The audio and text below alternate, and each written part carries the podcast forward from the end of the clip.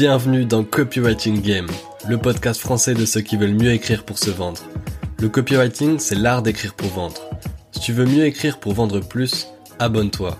Tu vas découvrir comment améliorer les résultats de ton business. Je suis Victor Pelletier, copywriter indépendant. Toutes les deux semaines, je pars à la rencontre des meilleurs joueurs du copywriting. Ils sont entrepreneurs, copywriters ou créateurs de contenu. Ce sont tous des as de la vente et de la psychologie humaine. Je vous partage leur parcours, leur business et leurs réflexions. Nous allons parler marketing, écriture, vente et psychologie. Si cet épisode te plaît, tu peux lui laisser 5 étoiles sur Apple Podcast et Spotify.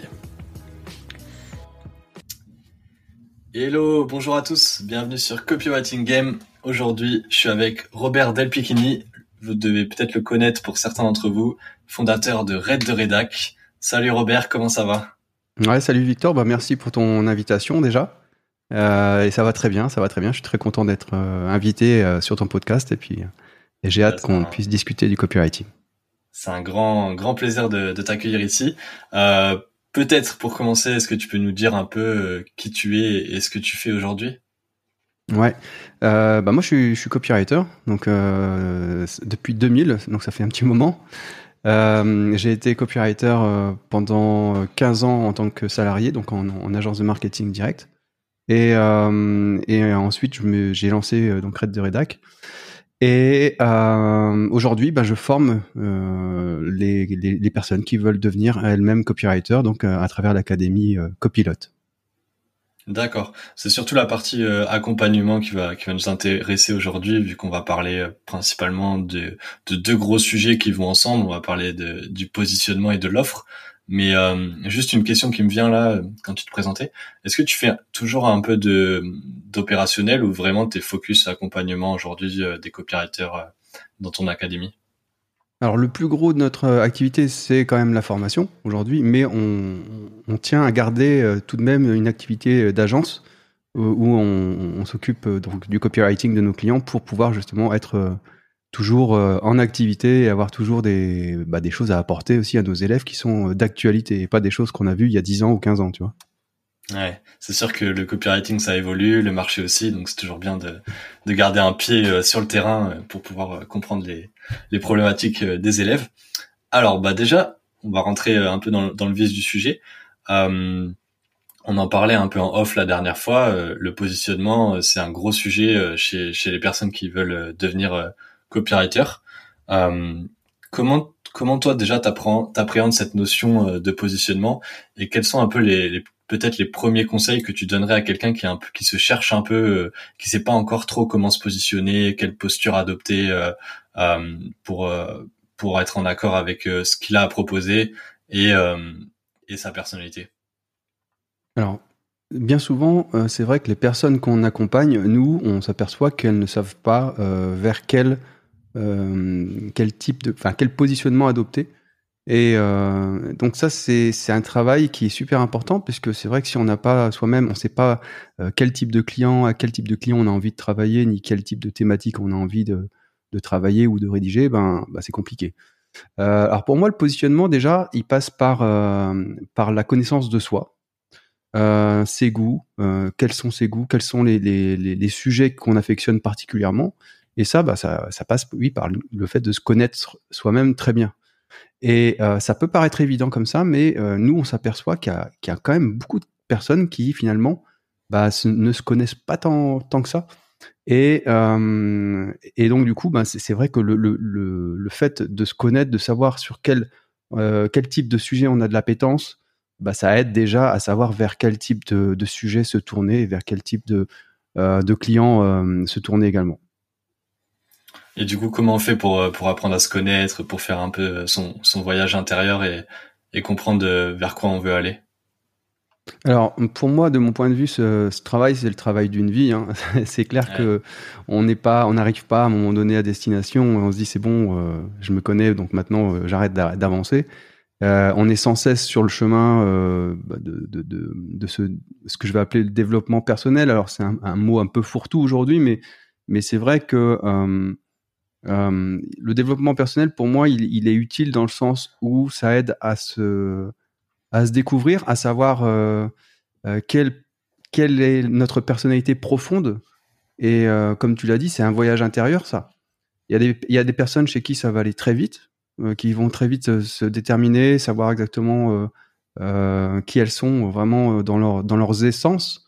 Et puis il y a des personnes pour qui ça prend plus de temps ou qui sortent d'une espèce de léthargie, on va dire, du salariat et qui ont, et qui ont justement perdu un peu le contact avec leur vraie personnalité. Et, et, ben nous, notre accompagnement, c'est aussi de faire en sorte qu'elles reprennent contact avec qui elles sont vraiment euh, profondément. Hmm. Parce que là, tu vois, euh, je suis en train de penser à ce que je vois euh, sur sur LinkedIn principalement. Sur LinkedIn, je vois des gens qui prennent la parole et je vois différents styles, différents tons. Il y en a qui vont être un peu plus dans la provoque, il y en a qui vont être un peu plus un peu plus modérés dans leurs propos. Et du coup, faut quand même euh, se connaître un minimum pour savoir ce qu'on va dire et ce qu'on va pas dire. Et euh, tu vois, il y a, un truc que j'entends souvent qui me fait réfléchir, c'est euh, faut pas être dans le tiède, il faut pas euh, soit il faut être à fond sur un côté, soit être, enfin en tout cas il faut créer un peu le débat.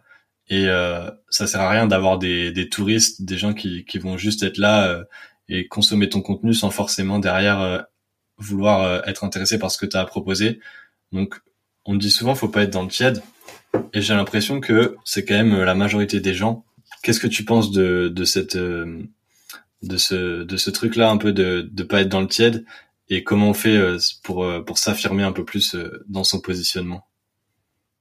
Ben c'est c'est un peu comme dans la vraie vie, j'ai envie de dire, quand tu vas dans une soirée et que tu te retrouves avec des gens que tu connais pas forcément, tu te dis est-ce que je me soucie de, de l'impression que je vais laisser ou est-ce que peu importe qui même me suive et je me montre comme je comme je suis avec euh, si j'ai envie de sortir des vannes toutes pourries ben je les sors et, et on verra ce qui va se passer parce que finalement on est euh, on est dans une relation d'humain à humain et euh, et comme tu l'as dit les gens qui vont essayer de, de d'être passe-partout et d'être tiède finalement pour pas déplaire ou, ou pas ouais, pas choquer les gens, bah, c'est des gens qui vont pas nous laisser une impression euh, immémorable et qui, euh, et qui finalement, euh, au niveau de la personnalité, qui vont pas nous marquer. le copywriting, c'est, c'est exactement ça. Et il y a quelqu'un que je suis sur, sur LinkedIn qui est Michael Aguilar, je sais pas si tu connais. Oui. ouais, tu connais. qui a un qui a aussi un podcast et qui est vraiment chouette et qui a une expression qui dit ne soyez pas glace à la vanille, soyez glace à la pistache.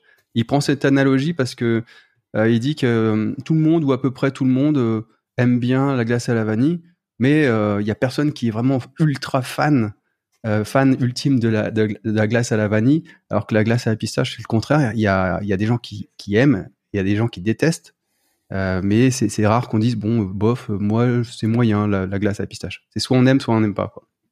Mmh. Et il y avait aussi également dans son podcast, et ça m'a fait sourire, c'est il y a une, il prend le l'exemple de la Mondeo, donc la Ford Mondeo, quand à l'époque, euh, en 80, dans, les années 90, quand elle est sortie le premier modèle, ils ont essayé de faire une voiture qui allait euh, plaire au plus grand nombre. Et euh, force est de constater, c'est que quand ils l'ont sortie, cette, voiture, elle était euh, moche. Elle, elle, comment dire C'est pas qu'elle était moche, c'est qu'elle laissait indifférent. ils ont essayé de faire un, design qui plaise à tout le monde, mais finalement, c'était une voiture qui laissait indifférent. Voilà. Donc, ce que je veux dire par là, c'est que pour les, les, copywriters ou apprentis copywriters qui nous écoutent, c'est que euh, il faut vraiment avoir en tête que plus vous allez être tranché dans votre façon de communiquer, et plus, vous allez affirmer votre positionnement et votre façon de communiquer, et au plus vous allez cliver, plus, c'est-à-dire que vous allez attirer fort d'un côté et repousser fort de l'autre, parce qu'on peut pas plaire à tout le monde. Et, euh, vouloir plaire à tout le monde, d'ailleurs, c'est plaire à n'importe qui, euh, comme le disait, euh, je ne sais plus qui d'ailleurs. ouais, c'est pas, mais c'est pas un humoriste qui disait ça là. comment il s'appelle Je crois que c'est Sacha Guitry qui disait ça, mais je suis plus sûr. Ah non, moi je confonds avec Rémi Gaillard. c'est en faisant n'importe quoi qu'on devient n'importe qui. C'est pas la même. Ouais, c'est ça. ouais. Mais euh, d'ailleurs, de, depuis le début, là, on a, on a bien embrayé sur le, le positionnement. Euh, je veux bien juste qu'on revienne un peu en arrière et qu'on peut-être qu'on que tu me partages un peu ta vision du positionnement parce qu'au final c'est vrai que c'est un peu je, sais pas j'ai l'impression que c'est un peu une vision euh, fourre-tout tu vois qu'on met un peu tout et rien dans le positionnement. Donc euh, pour toi c'est quoi ce qui détermine le, le positionnement et, et un peu le avec c'est quoi le kit de base pour pour commencer en tout cas à construire son son positionnement? Alors le, kit de base, c'est de déjà, comme je l'ai dit, hein, de bien se connaître et de bien savoir dans, quoi on veut. On, prend plaisir à rédiger, ça c'est ultra important parce que le plaisir, ça se ressent, euh, c'est communicatif et euh, de partir peut-être pas avec un seul angle, mais avoir euh, deux ou trois sujets de prédilection. Voilà, déjà, tu vois, ça ça va être le kit de base pour pouvoir expérimenter, parce que quand on démarre, ben, on ne sait pas trop ce qui va nous plaire à l'avance, par définition, euh, de prendre deux, trois sujets euh, différents et de prendre des missions en relation avec ces sujets. Et puis, au fur et à mesure, de voir sur quel, sujet, vraiment sur les trois, on est super à l'aise, ou on est vraiment, on, sort du lot. Et à partir de là, bah, c'est de se spécialiser dans ce domaine ou dans ce sujet pour être identifié comme le spécialiste ou la spécialiste euh, de cette thématique. Pourquoi je parle de ça? Parce que euh, si je prends une autre analogie qui est, celle d'un médecin généraliste et d'un médecin euh, spécialisé, un spécialiste, un, cardiologue par exemple, bah, tu sais bien que les, tarifs ne sont pas les mêmes entre un généraliste et un cardiologue, et pour cause, bah, le cardiologue il est, identifié comme expert uniquement du cœur. Et, et, moi, je vous invite, j'invite tous les auditeurs et les auditrices qui nous écoutent à bah, se spécialiser. Euh, à se spécialiser. Alors pas au début parce que au début, comme je l'ai dit, c'est difficile de savoir dans quoi on va être bon. Mais euh, quand on a cette vision et quand on sait dans quoi on est bon et qu'on prend plaisir à rédiger, bah, c'est de se spécialiser. Hmm. Ouais, pas, tout de suite. Euh, D'abord tester un minimum de choses avant de comprendre, enfin pour comprendre ce qu'on aime et ce qu'on aime moins, et surtout derrière dans quoi on est bon. Mais toi, par exemple, tu tu recommandes pas de te spécialiser forcément la, la première année quand tu te lances. Je sais pas. D'ailleurs, ça c'est une question. Euh, à partir de quand tu penses que ça peut être pertinent de, se spécialiser? Bah ça c'est très propre à chacun, euh, selon la vitesse euh, à laquelle on, teste les choses et à, la vitesse avec laquelle on va comprendre aussi les choses. ça c'est vraiment propre à chacun. Tu vois, moi j'ai démarré le judo à 5 ans. je sais qu'il y a, quelqu'un que je connaissais qui était un ami à moi qui nous a rejoint à 8 ans parce que je faisais du judo avec mon frère à l'époque, et bah lui très vite il a il a eu les mêmes ceintures que nous. Alors tu vois c'est très propre à chacun, c'est l'évolution, tu vois c'est. Euh, je pourrais pas te répondre avec un, chiffre exact. Ce que je sais c'est que euh, de, ce que j'observe hein, dans nos élèves, c'est qu'au début c'est sûr qu'on sait pas, on sait pas donc on va tâtonner un petit peu. Et puis euh, ce qu'il faut pas c'est rester tout le temps le cul entre deux chaises. Et euh, pour moi le fait de se spécialiser c'est de pouvoir ensuite affirmer son statut euh, de spécialistes d'un domaine ou d'une thématique, et puis de pouvoir afficher des tarifs en conséquence. Et euh, moi, tu sais, comme je te l'ai dit, je suis de la région lilloise. Et à Lille, on a, euh, on a une pâtisserie qui s'appelle Le Merveilleux. Et c'est donc c'est aujourd'hui c'est une chaîne. Et, et, tu sais, quand tu veux manger un merveilleux à Lille, bah tu vas au Merveilleux parce que tu sais que c'est là où ça va être ultra bon. Et donc c'est Fred qui a créé ça, le Merveilleux. Et aujourd'hui, bah as, tu as des, magasins dans le monde entier, même à New York, euh, mais ils font qu'une sorte de pâtisserie qui est le merveilleux. Tu vois, ils font pas des éclairs au chocolat, ils font pas des, ils font pas autre chose, ils font que une sorte de pâtisserie, mais tu sais que c'est les spécialistes de ça, quoi. Hmm. Du coup là, euh, tu disais euh, se spécialiser plutôt sur une thématique. Est-ce que tu est-ce que aurais un peu des, des exemples de thématiques Peut-être pas les thématiques les plus les plus les plus connus ou en tout cas pas forcément infopreneur ou e-commerce mais peut-être des thématiques que tu vois sur lesquelles tu penses qu'il y a des, du potentiel et il n'y a pas forcément beaucoup de, de copywriters qui sont positionnés sur ces, ces thématiques là ouais. Euh, moi je pense au tout ce qui est euh, complément alimentaire. Euh, compléments alimentaires donc qui ont trait à, à la santé alors après, avec euh, dans ce domaine-là, il faut faire attention puisqu'il y a des allégations euh, de santé qu'on peut utiliser et d'autres qu'on n'a pas le droit d'utiliser. Donc euh, c'est très contrôlé. mais par contre, ça c'est un, un, gros gros marché.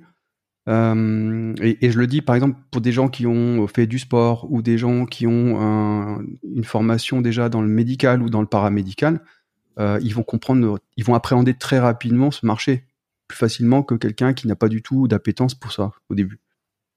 Donc mm. euh, voilà, le, le, marché du, du, complément alimentaire pour moi il est, euh, ouais, il est, c'est un gros marché Euh, après, par exemple, tu as des, des marchés autour de, de, tout ce qui est crypto-monnaie.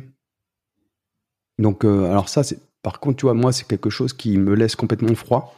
Donc, j'irai jamais là-dessus, personnellement. Mais par contre, je sais que c'est un marché de niche qui est en, en, train aussi de, de monter en, en puissance. Euh, donc, si, c'est des, si les personnes sont à l'aise avec ça, avec euh, tout ce qui est investissement euh, monétaire, financier, euh, et avec les chiffres, ben c'est c'est un très bon un très bon marché également. C'est ça. ce que tu disais là sur les compléments alimentaires, les personnes qui sont dans le paramédical, ça, ça revient à ce qu'on disait au début de de se connaître et savoir un peu quel est son son bagage d'expérience parce que si tu as déjà une, une, compétence dans le sport ou dans le paramédical, évidemment que ce sera plus facile d'aller euh, sur les compléments alimentaires. Euh, donc euh, donc c'est c'est important aussi de quand tu es un peu perdu, que tu sais pas forcément sur quelle niche aller de de faire le bilan de de tes expériences. Hmm. Sur le sur les euh, les cryptos, c'est encore autre chose parce que c'est dur d'avoir déjà un bagage. Enfin bon, c'est il y en a qui ont pris la vague crypto euh, très tôt, mais mais là c'est encore autre chose. Faut se former, euh, il faut s'y intéresser, il faut faire de la veille sur le sujet. Mais effectivement, je je connais quasiment personne qui sont sur ces ces thématiques-là euh, en tant que copywriter et je pense qu'il y a il y a un gros euh, il y a un gros potentiel. Après faut faut aimer ça. Moi c'est comme ça, je suis pas euh, je suis pas assez éduqué, assez intéressé au sujet, j'ai pas pris la vague la vague crypto du tout. Est-ce que tu penses que c'est possible de de se spécialiser sur plusieurs thématiques? Ou est-ce que tu le en tout cas qu'est-ce que tu penses de de, de faire ça? Ouais, ça c'est euh, c'est quelque chose qui est possible selon moi. Euh, de, pas, voilà, de se dire je, je, suis spécialisé sur deux voire trois thématiques max. Et puis euh, ça c'est possible, ouais, tout à fait. Il faut, faut pas être fasciste en, disant voilà c'est une seule thématique ou rien, tu vois. Mais mais mais par contre, ce que je veux dire, le, le sens de mon message, c'est de dire faut pas se disperser. Il faut pas vouloir se présenter comme le couteau suisse. Tu vois, des fois je le vois encore beaucoup ça. Je je suis le couteau suisse de la communication, etc. Non, ça ouais. c'est vraiment euh, je le déconseille. Pourquoi? Parce que ben, euh, tu le sais bien, le couteau suisse, c'est l'outil que tu utilises quand tu n'as pas le bon outil sous la main. Et euh, bah, il ne viendrait jamais à l'idée, je pense, d'utiliser le coupe-ongle qui est dans le, dans le couteau suisse quand tu es chez toi et que tu as le bon coupe-ongle sous la main. Tu vois, c'est vraiment le couteau suisse, c'est en dépannage. Et, euh, et, donc moi, c'est vraiment le sens de mon message, c'est ne soyez pas le couteau suisse, soyez euh, plutôt le scalpel ou l'outil en tout cas ultra spécialisé dans une euh, dans un domaine. Sur cette notion de, se spécialiser dans un domaine, il y a la question qui revient aussi un peu de, de l'éducation du marché. Est-ce que le marché est éduqué au copywriting? C'est quoi un peu tes indicateurs pour mesurer si, si le marché est assez, est assez mature? Euh, bah déjà de, voir euh, si les si, les acteurs sont déjà s'il y a déjà des sites des, des sites e-commerce euh, au niveau du, de la présentation, en fait, tu sais, s'il y a déjà des choses euh, carrées qui ont été mises en place, euh, s'il y a déjà un historique, si les gens ont déjà travaillé, peut-être collaboré avec des, des rédacteurs, mais qui n'étaient pas des copywriters. Euh, donc ça, ça va être déjà un premier indicateur. Et puis voir les actions marketing qui ont été mises en place. Est-ce qu'il y a déjà des, newsletters? Est-ce qu'il y a euh, des emails qui partent régulièrement? Est-ce qu'il y a des choses comme ça qui sont déjà euh, euh, et puis après, j'ai envie de dire, c'est en discutant avec l'interlocuteur, de comprendre tout de suite. On va, tu le comprends tout de suite si la personne sait ce que c'est un copywriter. Parce que ça sert à rien non plus de, perdre du temps à vouloir éduquer quelqu'un. C'est beaucoup plus long en tout cas que de s'adresser à quelqu'un qui va déjà être au fait et qui va déjà savoir ce qu'est un copywriter et, et va reconnaître la, la valeur d'un copywriter. Ouais. Tu vas tu vas prendre de l'énergie à, à, déjà le, lui faire comprendre le, la pertinence du copywriting et, et, en fait cette énergie là tu vas pas la passer à lui vendre ton offre. Tu vas d'abord faire enfin tu vas passer plus de temps quoi. Ouais tout à fait. Et moi dans ma logique euh, c'est un peu de, de, prendre la vague tu sais quand elle est euh, dans le quand elle est dans le bon sens et, et pas essayer d'attendre euh, qu'il y ait le vent qui commence à se lever etc c'est c'est et bah c'est pareil. Il vaut mieux s'adresser à une audience qui est déjà ultra sensibilisé, euh, qui connaît déjà les termes, qui sait ce que c'est un copywriter déjà, qui, qui, te regarde pas avec des yeux ronds quand tu quand tu parles de copywriting et qui te dit ah oui le copyright c'est les droits c'est ça hein, c'est les droits sur le non non c'est pas ce même ouais. copyright là Et euh, ils, comprennent ce que c'est, enfin ils savent ce que c'est le copywriting, ils savent ce que c'est un copywriter, mais euh, derrière tu captes qu'ils comprennent quand même pas ce que c'est. Enfin, ils, ils, connaissent le mot, mais euh, ils comprennent pas les enjeux derrière. Aussi, il y, a ce problème-là aussi. Ouais, c'est ça. Et il faut bien comprendre que ben, le copywriter, c'est le commercial à l'écrit euh, de l'entreprise. Donc c'est pas c'est pas rien comme poste, parce que le, le commercial, c'est lui qui génère les ventes quand même. Hein. Accessoirement, euh, les ventes, c'est ce qui est, c'est l'oxygène de, de, la société. Donc, c'est sûr que si on s'adresse à quelqu'un qui n'a pas compris euh, le rôle euh, d'un copywriter, ben déjà d'une part, il trouvera toujours les tarifs trop chers. Il comprendra pas pourquoi on est beaucoup plus cher que la rédactrice web ou le rédacteur web ou voilà. Et, ça, c'est compliqué de de partir sur cette base-là déjà. Hmm. Ouais. D'ailleurs, ça me fait penser à ce qu'on disait un peu avant. Euh, j'ai fait un épisode, euh, ben, c'était pas celui juste avant, mais le, je crois que c'est l'épisode 17 de mémoire avec euh, Mathias Abaléa. Je sais pas si tu, tu vois qui c'est, mais sur le, le fait de d'aller sur un marché non éduqué, il m'a il, m'a fait il m'a dit il m'a fait une analogie un peu. Il m'a dit c'est un peu le le mercenaire vs visionnaire, tu vois. Genre si t'es mercenaire, bah tu vas aller un peu comme toi là ce que tu étais en train de dire enfin en tout cas la même optique de pas attendre le vent. T'es mercenaire tu vas aller sur un, un marché qui est déjà euh, qui est déjà éduqué et puis qui comprend déjà les enjeux et puis tu vas pouvoir vendre plus rapidement tes services. Si t'es visionnaire tu décides d'aller sur une niche qui est pas forcément éduquée et d'ouvrir la brèche de faire ce travail d'éducation pour ouvrir le marché. Et là tu auras pris de l'avance par rapport aux autres une fois que le marché sera assez éduqué par contre, ça va te prendre beaucoup plus de temps. C'est pour ça que t'es visionnaire, t'es, tu pars sur cette niche-là pendant des années, quoi. Donc, faut être prêt à ça, quoi. Ouais. Après, tu peux mixer aussi euh, tes clients en disant, bah voilà, j'ai j'ai cinq clients. Sur les cinq, euh, j'en ai j'en ai deux qui font qu'il faut travailler plus longtemps parce qu'ils sont pas encore éduqués et, et trois qui sont déjà euh, qui sont chauds, quoi, pour pouvoir quand même avoir des rentrées d'argent conséquentes. C'est ça.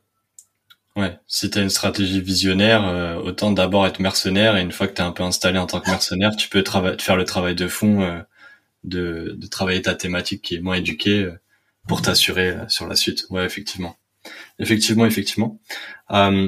Robert, là, on a on a parlé de, de choisir un marché, de, de se spécialiser, de, de se positionner. Il y a le deuxième sujet un peu de, de cet épisode, c'est sur l'offre. Une fois qu'on a son positionnement et qu'on est un spécialisé ou pas, mais en tout cas qu'on qu'on est déjà bien positionné. Quels sont un peu euh, les, les critères et, ou les étapes pour euh, pour déterminer une offre et, euh, et commencer à, à construire cette offre-là pour pour le marché pour notre marché cible? Ouais, alors moi il y a une phrase que j'aime bien qui qui est de dire que le, le, le meilleur marketeur de ta boîte, ça sera toujours ton client. Et euh, toi, tu peux imaginer euh, ton offre marketing super bien packagée. Tu te dis, voilà, j'ai un truc d'enfer, là, j'ai une super idée. Et tu passes du temps à la peaufiner dans ton coin. Tu, tu vas passer plusieurs semaines, voire plusieurs mois, et tu vas sortir ton offre. Et là, tu vas entendre le, le, bruit des cigales, tu vas entendre le vent parce qu'il ne se passera rien. Et tu vas être déçu, tu vas dire, je comprends pas. Pourtant, c'était une super idée. Alors moi, ce que je propose, c'est de travailler à l'envers. C'est de dire, voilà, j'ai pas d'offre aujourd'hui. Euh, comment je fais pour créer mon offre? Eh bien, pour faire ça, euh, c'est de, tout de suite euh, se confronter à la réalité du marché et à la réalité des clients que vous avez envie de toucher, avec qui vous avez envie de travailler. Et pour ça, ben, le bon vieux téléphone ou le bon vieux, la, voilà, la, visioconférence, un entretien pour dire voilà, j'ai besoin de recueillir des informations parce que j'aimerais aider des gens qui sont sur votre thématique. Euh, Est-ce que ça vous dirait qu'on prenne 20 minutes, une demi-heure, ou voire plus, hein, pour que je puisse recueillir un peu quels sont vos enjeux euh, et les difficultés que vous rencontrez actuellement? Et à partir de là, de faire plusieurs entretiens comme ça avec son avatar, euh, sa cible idéale, son, client idéal, et, euh, et de créer son offre à partir de, de ces bah, retours euh, d'entretien. et, dans les erreurs à éviter, c'est ce que je viens de dire, c'est que bien souvent soi-même on a une idée qu'on trouve géniale et, on va passer trop de temps à la peaufiner de son côté et quand on va la sortir, finalement, on s'aperçoit que ça va pas répondre à, un vrai besoin. C'est ça le, gros risque et c'est ça qu'il faut éviter absolument à tout prix. Hmm. Ouais, c'est important que tu te dises ça parce que c'est vrai que je vois plein de, en tout cas, notre taf de copywriter, c'est quand même euh, de d'accompagner notre client euh, pour pour mieux vendre à, l'écrit. Mais avant ça, on sait qu'il y a une grosse partie recherche et, construction du, du persona. Et c'est, je vois encore beaucoup de copywriters qui qui font pas ce travail pour eux-mêmes, alors que c'est notre job de le faire pour pour les clients. Donc effectivement, euh, faire des appels pour pour étudier notre persona et mieux comprendre mieux comprendre ses besoins pour après faire l'offre qui va qui va matcher euh, avec euh, avec ce qu'il a besoin ça reste la, la base et et, et c'est vraiment euh, quelque chose que en tout cas je pense que qui est vachement négligé encore aujourd'hui et par les copywriters en premier quoi ouais, je suis d'accord. Et je suis complètement d'accord avec ça. Et, quand quand on parle d'offre également une offre il faut pas oublier que ça doit être sexy. Il euh, faut pas oublier que, comme je disais tout à l'heure, on parle à des humains. Et euh, l'humain dans son acte d'achat, il est tout sauf rationnel, il est irrationnel, il marche au coup de cœur. Et donc dans notre offre, nous en tant que copywriter, on doit aussi être sexy, on doit avoir quelque chose de packagé, de simple, compréhensible en une phrase, que la personne se dise ah oui c'est bon, j'ai compris ce que cette personne-là peut m'apporter. Euh, voilà. Et une fois qu'on a, on a, on a réfléchi à ça et qu'on a, on a packagé une offre, euh, c'est beaucoup plus simple, beaucoup plus euh, on peut l'appréhender beaucoup plus facilement de la part du client et comprendre tout de suite de quoi on parle et, qu'est-ce qu'on peut faire pour lui. Hmm. Est-ce que tu as des, petits conseils pour rendre, rendre une offre plus sexy? Bah déjà, de la rendre la plus irrésistible possible. Ça, c'est quelque chose où la personne, elle se dit, bah, il n'y a pas à réfléchir. Un no-brainer, comme on dit. et pour ça, ben, tu sais, on aime tous les bonus, on aime tous les, choses qui s'ajoutent, qui sont comprises dans l'offre qui sont intégrés gratuitement peut-être, ou euh, tu vois, il y a un essai peut-être d'un mois qui va être offert, ou tu vas avoir, ou euh, enfin, il y a, beaucoup de choses à imaginer euh, pour dire que ton offre, si en plus d'être sexy, elle est irrésistible, euh, bah, tu as de grandes chances de remplir, de, de remporter le, la mission, et, et, surtout de fidéliser ton, ton client, ton client, parce que on sait très bien que ce qui coûte en temps et en argent, c'est de recruter des nouveaux clients, alors que de fidéliser des clients, c'est souvent, on n'y pense pas assez, euh, mais c'est ce qui va être sur le long terme le plus, euh, le plus bénéfique. Donc, des offres à abonnement, par exemple, euh, de proposer des choses où si la personne s'engage sur six mois minimum, eh ben, le tarif qu'on lui propose est plus avantageux que si on travaille sur du one shot. Ça, c'est des exemples comme ça qu'on peut mettre en place et qu'on peut, on peut euh, packagé dans, dans, son offre et qui rend euh, notre offre plus sexy et, irrésistible. Hmm. C'est l'abonnement, c'est hyper intéressant, euh, je trouve, autant pour le client que pour le copywriter parce que bah, c'est sécurisant en tant que freelance de, de vendre, d'avoir un, revenu récurrent grâce aux abonnements et pour le client, bah, comme tu as dit, tu peux faire forcément un effort sur le prix si, si on part sur un abonnement après, le, la question que je me pose du coup, c'est si tu es face à un client, un nouveau client, tu vois, c'est pas euh, parce que vendre un abonnement à un de tes clients avec qui tu as déjà bossé pendant 3 à 4 mois, ça me paraît quand même plus facile que si tu as un nouveau client euh, qui, qui te fasse confiance sur un abonnement. Est-ce que est-ce que tu as deux trois deux trois astuces pour euh, pour euh, créer peut-être ce, lien de confiance et qu'il accepte l'abonnement dès le début parce que ça me paraît quand même en tout cas un, petit point de friction pour le client qui s'engage sur plusieurs mois, tu vois. Ouais, bah, je vais te donner un exemple. Par exemple, si tu as un client qui, euh, qui, a besoin d'une page de vente, euh, ou en tout cas, toi, tu lui proposes une page de vente et une séquence email, euh, bah, c'est de lui dire voilà, moi, je, me rémunère uniquement sur la performance de la page de vente. Et euh, sur les emails, je te propose un, tarif qui est dégressif parce que tu t'engages avec moi sur six mois.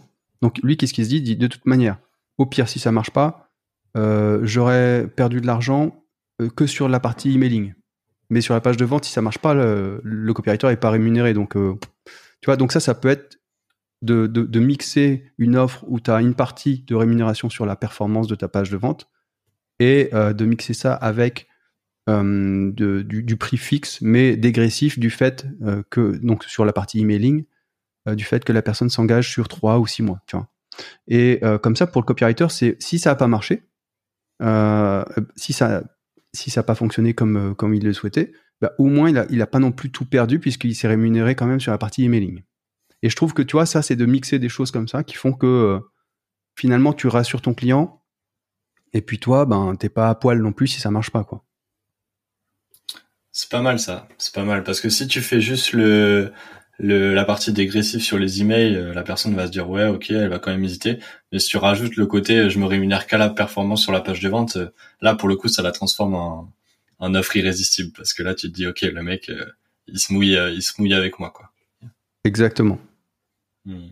Ah, c'est pas mal. Je note je note le tips. Robert, je t'ai parlé d'un d'un petit jeu que que je voulais qu'on fasse. Euh, là, je suis, en, train de le réinstaurer dans le podcast. Je l'avais mis dans les premiers épisodes. Ça s'appelle le, le, deux vérités, un mensonge. Euh, donc, euh, bah, pour ceux qui connaissent pas, euh, je demande à mon invité de me préparer trois petites choses, trois petites anecdotes sur lui ou sur sa boîte. Et, euh, dedans, il y a un mensonge qui est caché. Et moi, je dois deviner le mensonge. Est-ce que t'as, est-ce que t'as tes trois, trois petites anecdotes en tête, Robert? Ouais, ouais, ouais, je les ai, je les ai devant les yeux. Allez, bah écoute, on peut, on peut partir sur ce, ce petit game. Ok. Et du coup, si tu trouves, alors tu gagnes quoi? Si je trouve, euh, je gagne le droit de, de te réinviter euh, sur le, sur le podcast et tu es obligé d'accepter. ok, ça marche. Alors, euh, première phrase. Euh, donc, j'ai été auto-entrepreneur un an avant de créer la société Red de Redac. Ensuite, euh, plus jeune, j'ai été champion de France de lutte UNSS. Et enfin, troisièmement, l'une de mes sœurs fait partie de la société. Euh, et je sais même pas si tu as une sœur, donc je vais dire que je vais dire que la, la sœur c'est faux. Ouais, t'as raison, c'est ça. T'as pas, de sœur? J'ai pas de sœur. Par contre, j'ai mon frère qui fait partie de la société. Voilà. Ah ouais. Ah bah tu vois. Allez, une bonne frère, ça, me, ça, me, disait un truc, ton frère. Euh, j'avais déjà vu le, son nom quelque part. Euh, je crois qu'il est, il est en charge du marketing ou un truc comme ça. Ouais, il, en fait, il, est responsable des, de l'aspect commercial, développement commercial. Ouais, c'est ça.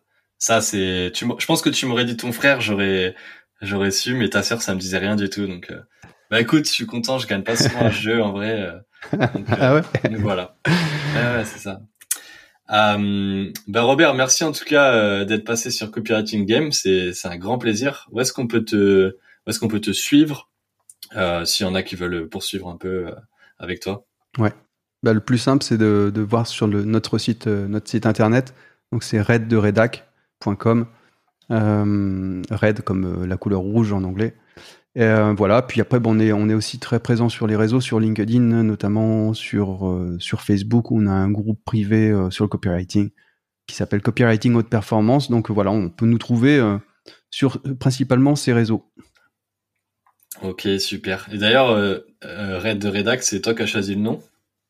Ouais, ouais. Ok. Et pourquoi Red de Redac? Bah, c'était euh, c'était le jeu de mots, tu vois, Red, être Red Dingue 2 ou être Red 2. Euh, et puis bah, la, couleur rouge qui est la couleur euh, marketing par excellence. Moi, je viens du marketing direct, tu sais, donc, donc voilà, côté rouge et le, petit jeu de mots avec le côté être Red 2. voilà. Ah, c'est pas mal, c'est pas mal. Bien, bien trouvé. Ok, Robert, bah, merci à toi en tout cas. Je te souhaite une bonne, bonne fin d'après-midi. Bah, merci à toi, Victor, pour l'invitation. Puis plaisir partagé. Merci d'avoir écouté Copywriting Game. Si t'as écouté jusqu'ici, c'est certainement que l'épisode t'a plu. Pour me soutenir, n'hésite pas à mettre 5 étoiles sur Apple Podcast et Spotify, parce que ça m'aide beaucoup pour le référencement. J'ai lancé ce podcast car le copywriting me passionne. Je suis copywriter et si t'as des besoins à ce sujet, n'hésite surtout pas à m'envoyer un message. Tu trouveras mon LinkedIn et mon mail dans la description. À très vite sur Copywriting Game, le podcast du copywriting.